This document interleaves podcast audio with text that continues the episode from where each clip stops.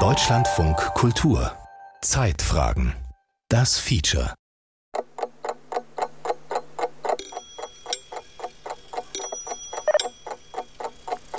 Beim nächsten Ton ist es 19 Uhr 30 Minuten und 20 Sekunden. Die Wissenschaft ist sich sozusagen einig, dass wir es grundsätzlich schätzen, anstreben, mögen, wenn die Dinge vorhersehbar sind, wenn wir eine gewisse Überzeugung haben, dass wir Einfluss nehmen auf das, was mit uns passiert. Während du geschlafen hast, lag deine Herzfrequenz bei 55 bis 73 Schlägen pro Minute.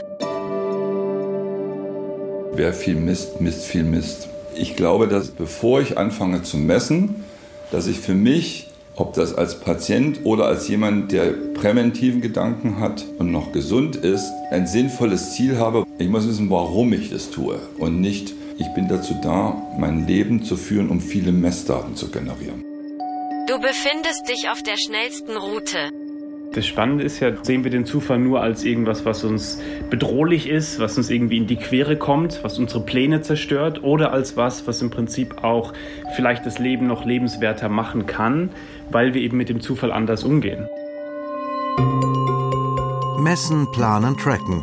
Wie viel Berechenbarkeit ist gut für uns? Ein Feature von Susanne Google und Thorsten Gabriel.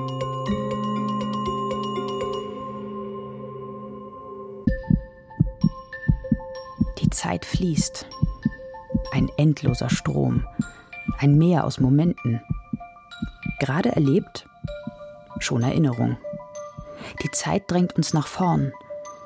Wir können sie nicht anhalten, nicht zurückdrehen.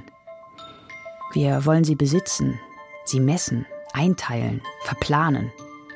Wir lassen uns Routen und Ankunftszeiten errechnen und kalkulieren minutiös mit Regenwahrscheinlichkeiten. Wir tracken ungeduldig die Paketbotin und unsere Essenslieferung. Wir haben alle Zeit der Welt und es doch ständig eilig. Sind das die Nebenwirkungen der Digitalisierung? War das Leben früher nicht viel entspannter?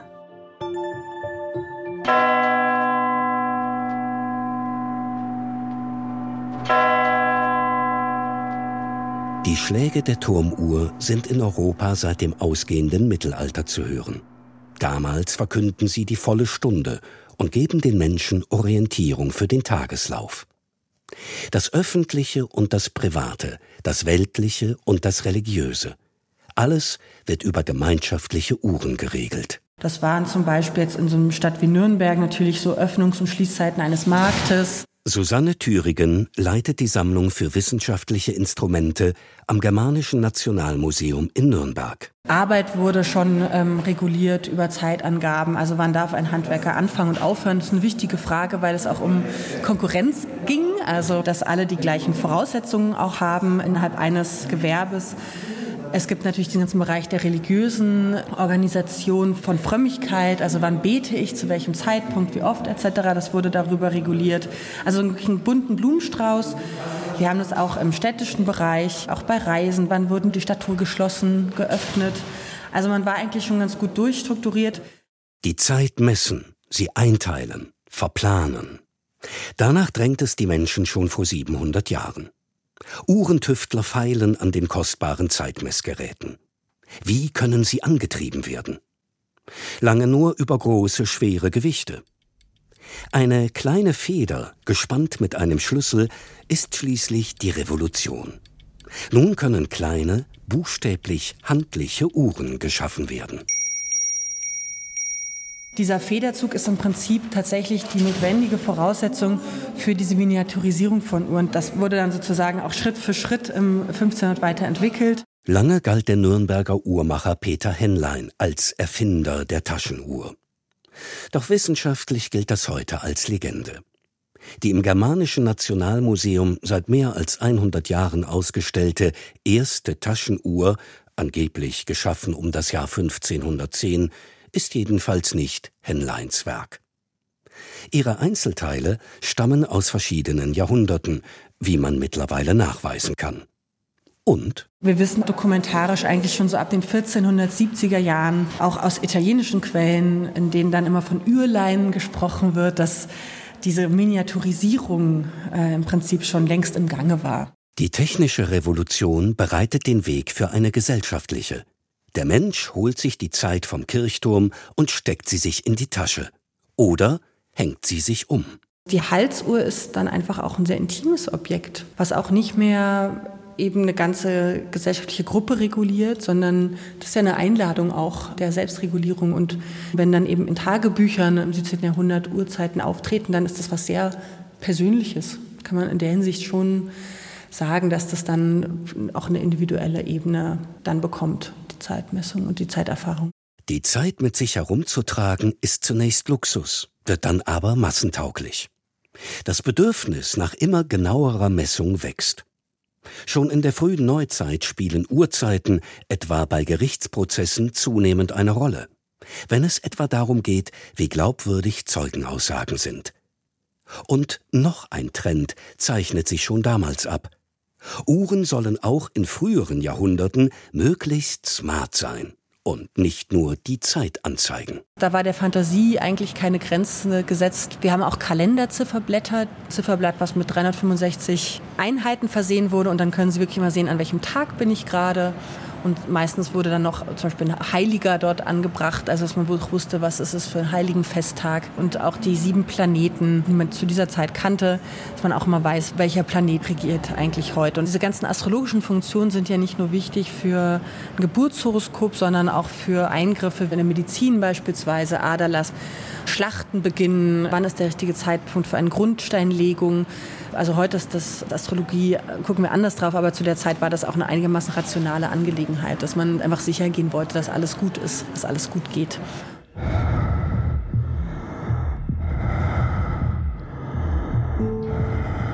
Ist alles gut? Geht alles gut? Uralte Menschheitsfragen, auf die wir uns seit jeher möglichst genaue Antworten wünschen. Unser Leben soll berechenbar sein.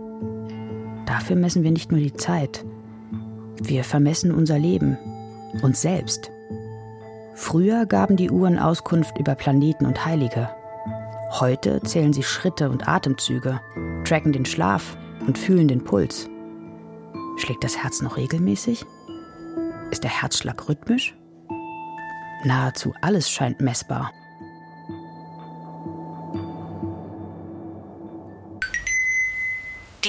EKG weist keine Anzeichen von Vorhofflimmern auf, es wurde jedoch eine hohe Herzfrequenz festgestellt. Wenn dieses Ergebnis wiederholt auftritt oder du dich unwohl fühlst, solltest du ärztlichen Rat einholen. Es gibt überhaupt keinen Zweifel, dass die Apple Watch ein gutes EKG ableitet.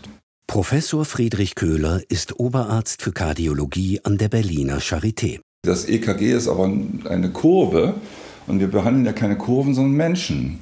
Und jetzt muss man äh, sehen, wenn da irgendwelche Veränderungen sind, muss man da, nur weil die Apple Watch das sagt, sofort eine blutverdünnende Tablette zur Vermeidung des Schlaganfalls geben oder hält man sich erstmal zurück? Köhler kennt sich aus mit den Chancen, aber auch Tücken, die digitale Selbstvermessung im medizinischen Bereich mit sich bringt. Der Herzspezialist hat an der Charité das Zentrum für kardiovaskuläre Telemedizin aufgebaut, aus einem Bedürfnis heraus. Herzschwäche ist der Hauptgrund, warum man in Deutschland überhaupt ins Krankenhaus kommt. Jeden Tag 1500 Leute, das ist ein ICE voll bis oben hin. Jeden Tag kommen so viele ins Krankenhaus und ich denke, dass manche vermeidbar wären. Rund 60 ältere Patientinnen und Patienten mit chronischen Herzproblemen hat die Charité mit digitaler Technik zur Selbstmessung ausgestattet. Sie werden von Pflegern und Ärztinnen des Telemedizinzentrums fernbetreut.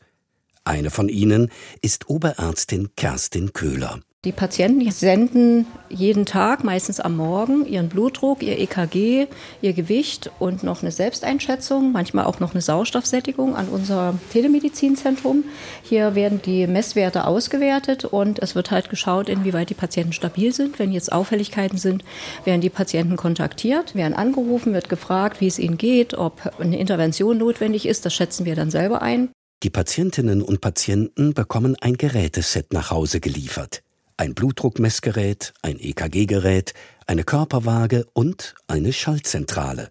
Ein eigens entwickeltes Tablet, mit dem auch Ältere gut zurechtkämen. Das heißt, wenn der Patient sich jetzt auf die Waage stellt, dann ist es das so, dass der Messwert übertragen wird ans Tablet über Bluetooth und dann vom Tablet aus über Mobilfunk in die Charité gelangt. Smarte Uhren der großen Hersteller sind nicht unter den Geräten für die Patienten. Die Tech-Riesen verzichten darauf, ihre smarten Geräte als medizinische Produkte zertifizieren zu lassen. Unbrauchbar seien die Messwerte deshalb nicht, sagt der Leiter des Telemedizinzentrums Friedrich Köhler. Praktisch funktioniert es, aber regulatorisch ist das ein Problem und das ist eben die große Schwierigkeit gerade. Also wenn ich eine Röntgenmaschine anstelle, dann ist es ein zertifiziertes Medizinprodukt. Da kann ich also, wenn ich das ordnungsgemäß mache, davon ausgehen, dass das gesichertes Gerät ist. Und bei dem anderen sage ich, also Sie haben ein Risiko für Vorflimmern, kaufen Sie sich mal eine Uhr. Dann würde manche Jurist mich durchaus in die Ecke kriegen. Wie können Sie sowas tun? Das heißt, ich bin also in einer anderen Verantwortung. Dass die Smartwatch-Hersteller ihre Wellness-Produkte nicht medizinisch zertifizieren lassen, überrascht Köhler nicht.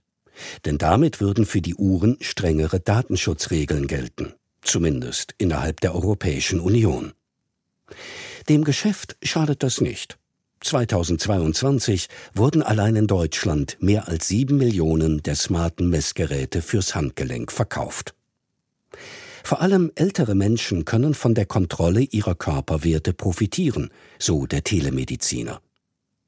Über Jahre hat Köhler mit seinem Team den Nutzen telemedizinischer Betreuung erforscht. Der größte Mehrwert ist, dass die Patienten mit Herzschwäche ein Drittel weniger im Krankenhaus sind und länger leben. Also man hat mehr vom Leben und ein längeres Leben, wenn man sich telemedizinisch mitbetreuen lässt. Dazu kommt, gerade in Landstrichen, in denen es nur wenige Praxen gibt, könnte die Telemedizin Versorgungslücken schließen. Ganz einfach heißt das, Hausarzt plus Telemedizin in sehr einsamer Ländlichkeit ist genauso gut wie Präsenzdoktor am Pariser Platz. Das ist schon mal eine wichtige Erkenntnis. Und vor Dingen, wir haben es jetzt für eine große Volkserkrankung zeigen können, dass das hilft. Aber das Potenzial besteht natürlich für weitere. Was aber bedeuten diese Erkenntnisse für all diejenigen, die mit smarten Uhren und Fitnessarmbändern unzählige medizinische Daten am Handgelenk sammeln, ohne dass sie von Kliniken betreut werden? Friedrich Köhler sieht dieses ständige Selbstvermessen mit Smartwatches kritisch. Messen ist kein Selbstzweck, sondern was möchte ich denn erreichen? Wenn jemand jung ist und übergewichtig und sagt, ich quäle mich wirklich darunter zu kommen, dann ist natürlich ein Aktivitätsmesser in Verbindung mit einer Ernährungs-App und wo er ein Foto macht von dem Essen, wie viel Kalorien das ist, eine ganz sinnvolle Schütze, dieses für ihn wichtige Präventionsziel Gewichtsreduktion hinzubekommen. Das ist, glaube ich, auch der richtige Weg und nicht, ich bin dazu da, mein Leben zu führen, um viele Messdaten zu generieren. Es muss ein Ziel geben, einen Zweck und der ist sehr, sehr individuell.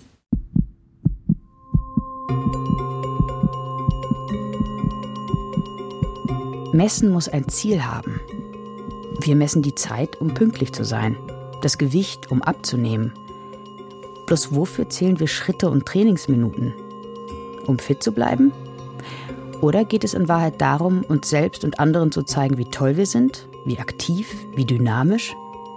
Ist das die wahre Motivation hinter dem digital befeuerten Ehrgeiz?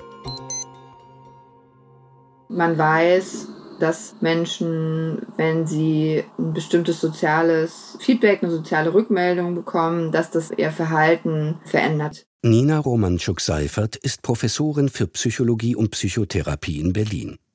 Sie kennt den Drang des Menschen, sich messen, vergleichen, die eigene Leistung einordnen.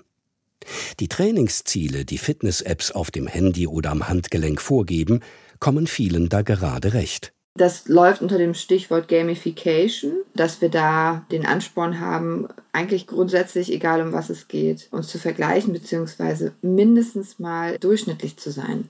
Also es ist tatsächlich gar nicht immer die Motivation, der Beste, die Beste zu sein, sondern tatsächlich geht es eher darum, sich als Teil der Gruppe zu fühlen. Als Therapeutin kennt Nina Romanschuk-Seifert auch Menschen, die noch einen Schritt weitergehen. Sie fühlen sich häufiger den Puls, als es medizinisch ratsam wäre. Das ist so mit Blick auf Situationen, die mir vielleicht Stress machen, die mir Angst machen, vermeintlich so denken Betroffene zumindest dann häufig ja erstmal hilfreich, so im Sinne von, ich kann schauen, wird das für mich zu stressig, reagiert da vielleicht mein Herz wirklich ähm, mit einer erhöhten Belastung, also muss ich da irgendwie auf mich aufpassen. Was aber passiert, wenn man immer wieder seinen Blutdruck, seine Herzfrequenz, also physiologische Parameter überprüft, ist, dass allein diese Tatsache, dass ich das überprüfe, dazu führt, dass ich einen Herzfrequenzanstieg habe. Ne? Also weil ich mich eben fokussiere auf ein vermeintliches Merkmal von Stress, bekomme ich Stress. Wir messen uns mitunter also selbst krank. Und der Wunsch nach Sicherheit lässt die Angst so noch tiefer ins Leben. Das Risiko besteht, sagt die Wissenschaftlerin. Und das gilt nicht nur für Körpermesswerte. Sicherheit im Leben, Planbarkeit. In ihrem therapeutischen Alltag ist Romanchuk Seifert immer wieder mit einem konfrontiert. Der Mensch schätzt es, wenn sein Leben vorhersehbar ist und Dinge nicht zufällig geschehen. Auf der einen Seite sei das ein psychisches Grundbedürfnis. Auf der anderen Seite führt es aber eben bei vielen Menschen auch dazu, dass sie sich von dieser Unplanbarkeit entwöhnen, die das Leben ja nun mal immer hat. Und das führt dazu, dass Menschen sich dann aus meiner Erfahrung manchmal in einer gewissen Sicherheit wägen und das dann eher psychisch oder auch vor allen Dingen emotional gesehen schwerer zu verarbeiten ist, als wenn wir uns von vornherein darauf einstellen, dass Dinge eben passieren, ohne dass wir genau wissen, wie sie sein werden. Es gibt schon auch Studien, die sich damit beschäftigen. Ne? Also da zeigt sich schon, dass je bewusster mir ist, dass eine Situation bis zu einem gewissen Grad nicht vorhersehbar ist, desto offener bin ich für sehr unterschiedliche Varianten dann auch im Umgang. Ja, mach nur einen Plan sei nur ein großes Licht und mach dann noch einen zweiten Plan, gehen tun sie beide nicht. Denn für dieses Leben. Sehr geehrte Fahrgäste, am Gleis 1 der Zug S3 nach Spandau wird voraussichtlich 10 Minuten später eintreffen.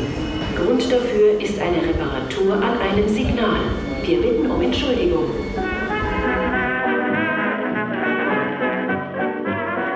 Abwarten statt abfahren. Auch in unserer hochverdichteten digitalen Welt werden Pläne zunichte gemacht. Was gerade noch vorhersehbar schien, erweist sich im nächsten Moment als unberechenbar. Flexibilität ist gefragt.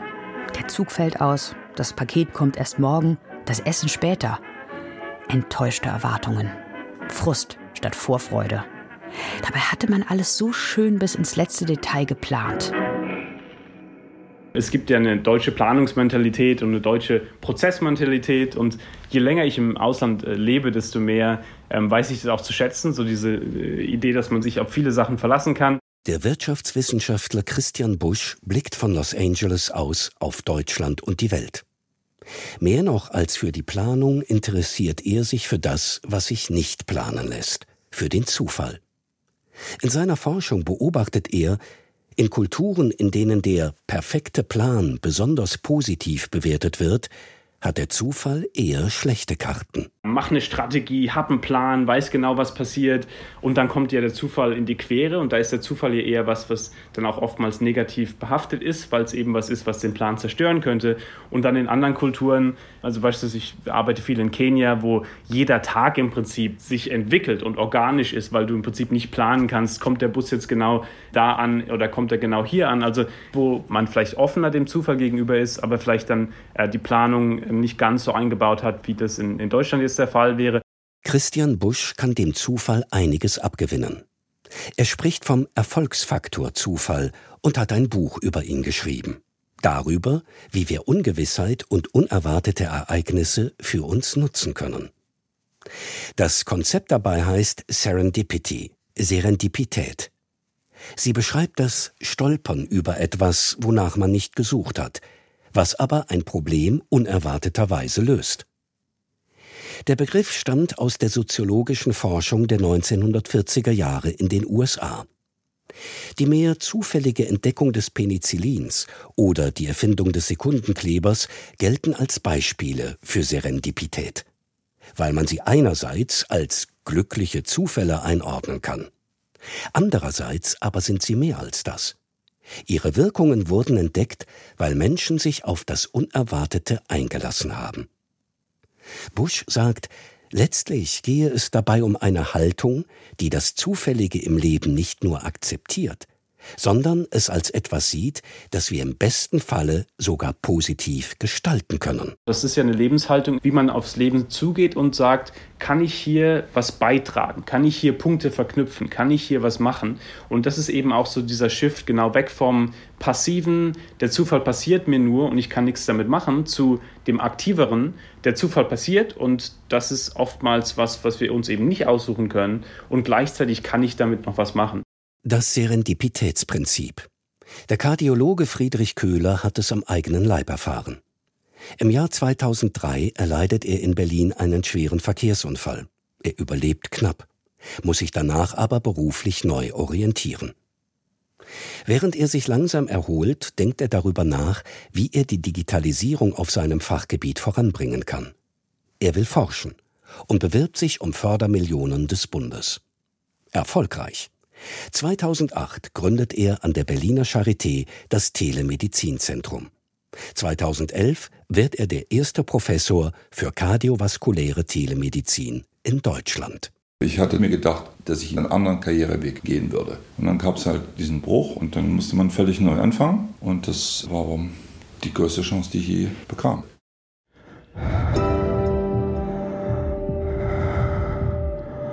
Die Krise als Chance. Ein Motiv so alt wie die Menschheitsgeschichte. Das Schicksal, der Zufall trifft uns, kreuzt mehr oder weniger willkommen unsere Pläne und wir sind gefordert zu reagieren. Nicht immer sind es Schicksalsschläge.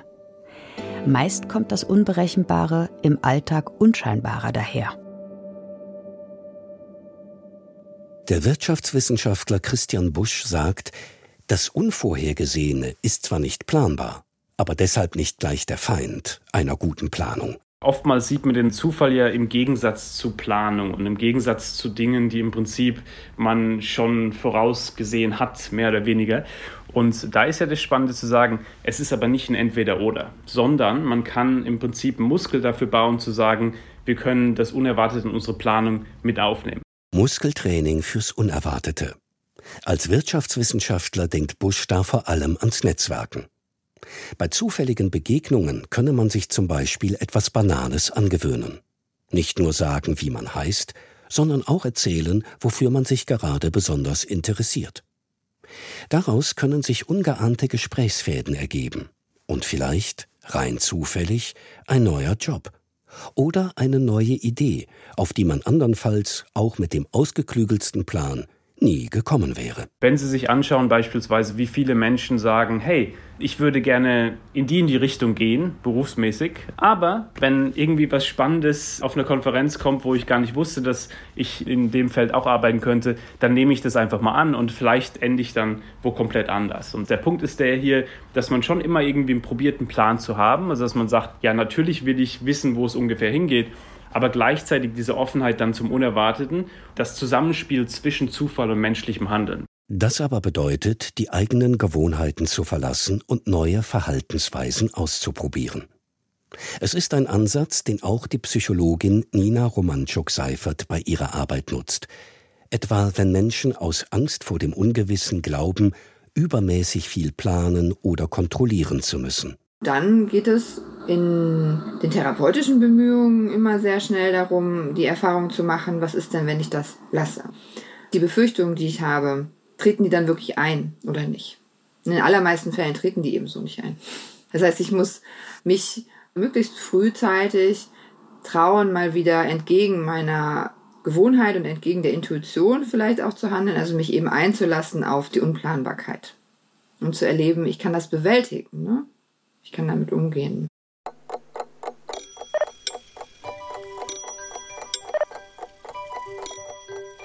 Wir können präzise messen, wie schwer wir sind, aber nicht, wie tief uns ein freundliches Wort berührt. Wir können den Sauerstoffgehalt unseres Bluts messen, aber nicht, wie abgrundtief einsam wir uns gerade fühlen. Wir können die genaue Fahrzeit berechnen, die wir jetzt für den Besuch bei einer alten Bekannten einplanen müssten. Aber nicht, ob die sich über Besuch von uns freuen würde. Sollten wir es wagen? Auch wenn sie nicht mit uns rechnet?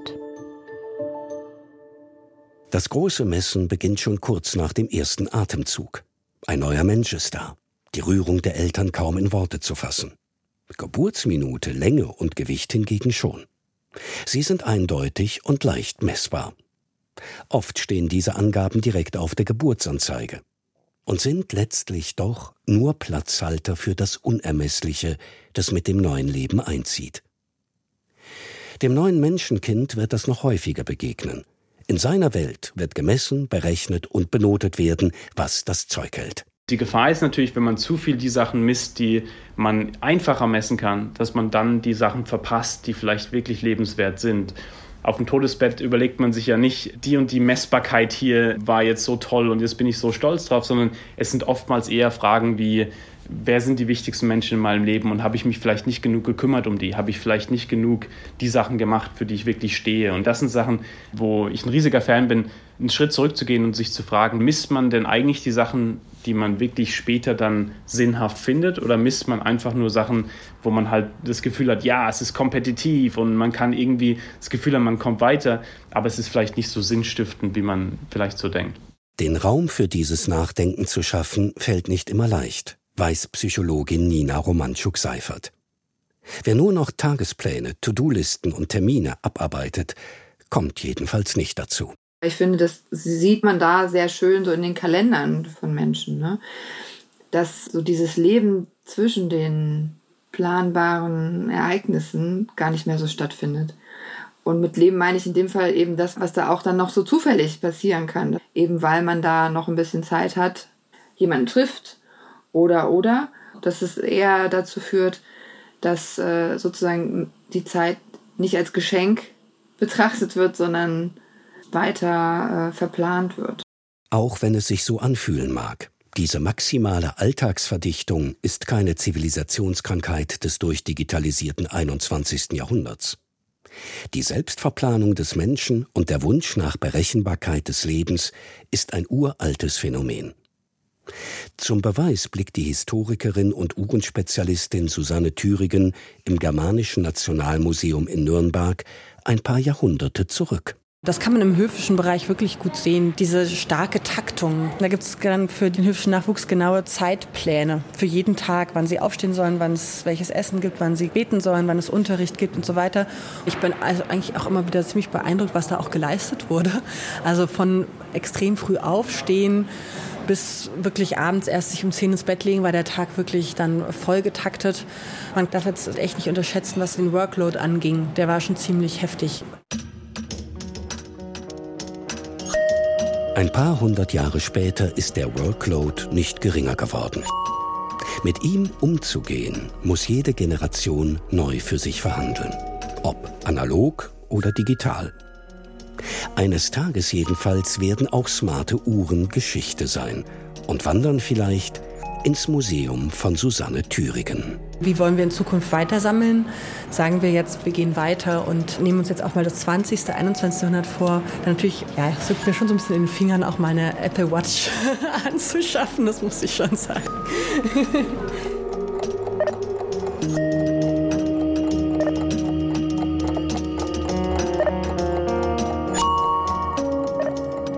Messen, planen, tracken. Wie viel Berechenbarkeit ist gut für uns? Das war ein Feature von Susanne Google und Thorsten Gabriel. Es sprachen Markus Hoffmann und Lisa Hirdiner. Regie Gerald Michel, Ton und Technik Christoph Richter, Redaktion Martin Mayer. Eine Produktion von Deutschlandfunk Kultur 2023.